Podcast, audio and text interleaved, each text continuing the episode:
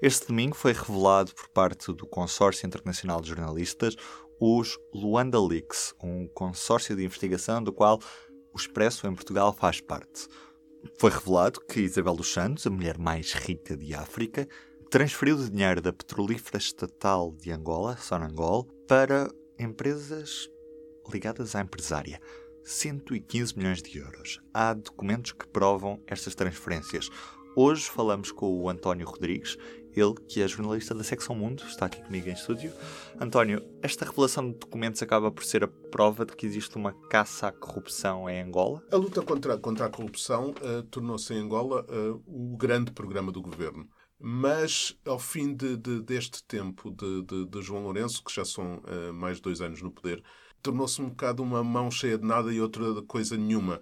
E, na verdade, a família dos Santos acabou por se tornar quase no único troféu dessa luta anticorrupção de João Lourenço, que acabou por se transformar numa luta que é mais uma luta anti-família dos Santos do que propriamente uma luta uh, anticorrupção. João Lourenço foi uma escolha da, da, da família dos Santos, um, pensando, pensando a família dos Santos que seria a melhor pessoa para garantir uh, uma, um pós uh, José Eduardo dos Santos mais calmo, uh, com a, o, o, poder e o poder económico da família dos Santos garantida, mas eu acho que a determinada altura um, José Eduardo Santos quis mostrar que ele é que tinha o poder e João Lourenço não gostou.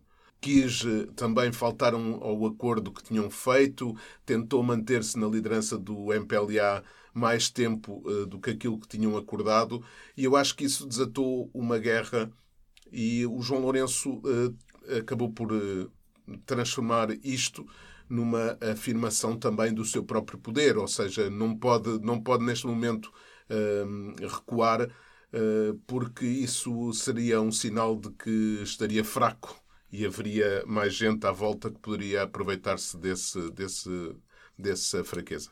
Então, a filha do antigo presidente angolano tem razões para dizer que há uma espécie de perseguição política, uma caça às bruxas na família dos Santos em Angola? Tem e não tem, ou seja, acho que há um exagero da parte de perseguição política, porque não é uma perseguição política.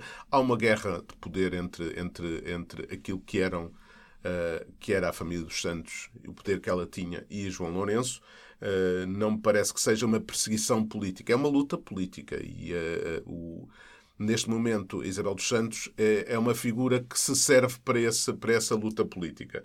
Um, eu acho que a família dos Santos também não é tão popular como pensava. Ao fim de 38 anos no poder, um, todos eles pensavam que um, isso lhes garantia uma, uma, uma subserviência de determinadas áreas do poder que se veio a revelar que não existe. Ou seja, eu acho que toda a gente que ganhou uh, com, com, João, com, com José Eduardo Santos uh, está neste momento uh, a cultivar um low profile, também por receio de que essa luta anticorrupção se torne mesmo verdadeira e que lhes venham, a, venham atingir também eles próprios.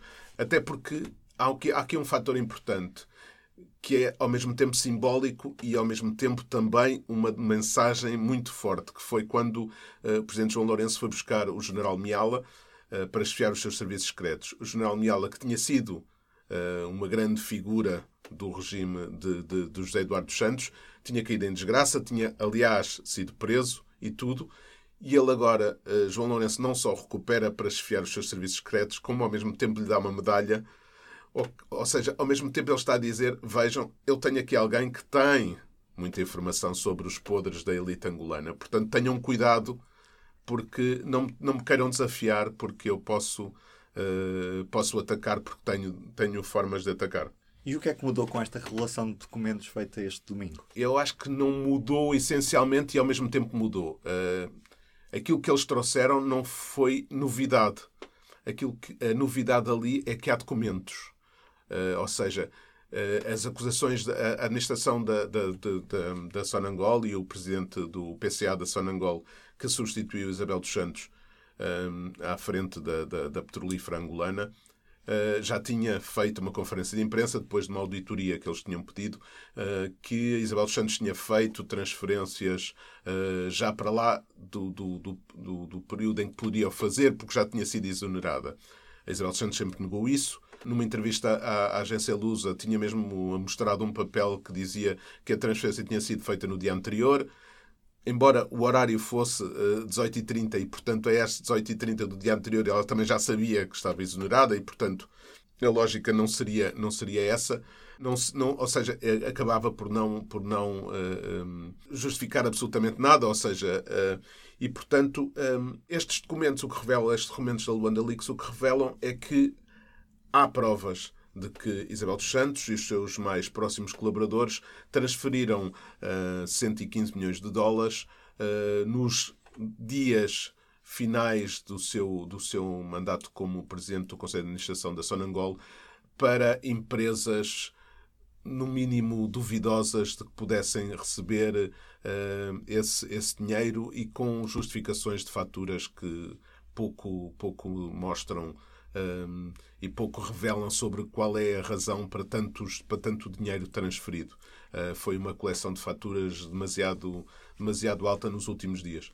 Com esta revelação de documentos, podemos declarar quase uma morte de Isabel dos Santos a nível não só político, mas também económico? Ou, ou as coisas não acabam por aqui?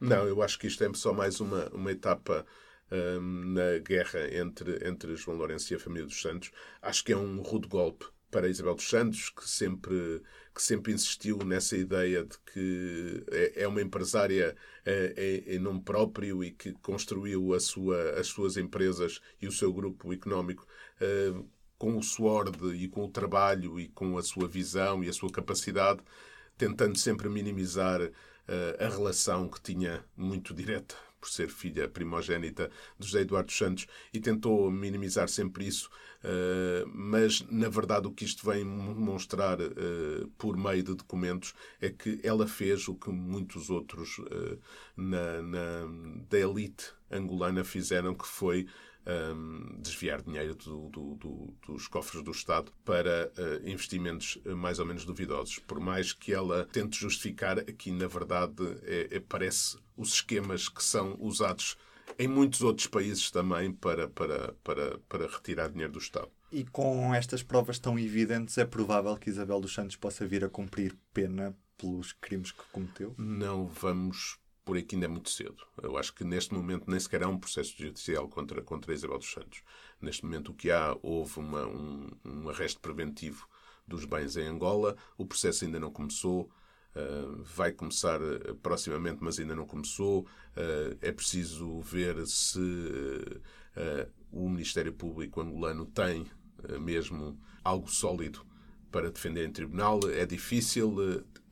Isabel Santos tem bons advogados eh, com certeza que irá apresentar as suas razões eh, e é, e é muito difícil. Agora, não há que deixar de ver que isto também serve a João Lourenço, mais do que haver qualquer processo judicial, serve a João Lourenço para distrair um bocadinho as atenções uh, do facto de a Angola estar numa grave crise económica, com recessão uh, já há vários, há vários trimestres com uma, uma, um desemprego jovem de mais de 55%, e tendo em atenção que aquilo é um país jovem, ter 55% de, de desemprego é uma, uma bomba relógio. E, portanto, pode ser que Isabel Santos e a família dos Santos sirva um bocado como troféu para tentar acalmar um pouco os ânimos e evitar uh, que haja protestos a sério, até porque eles continuam a reprimir, apesar da mudança e tudo mais, continuam a reprimir os protestos logo à partida. Portanto, isso não mudou de, de José Eduardo Santos para João Lourenço. Obrigado, António. Continua a acompanhar os desenvolvimentos do Luanda Leaks em público.pt barra Luanda-Leaks. Da minha parte é tudo por hoje. Eu, Ruben Martins, me despeço. Um obrigado e até amanhã. O público fica no ouvido.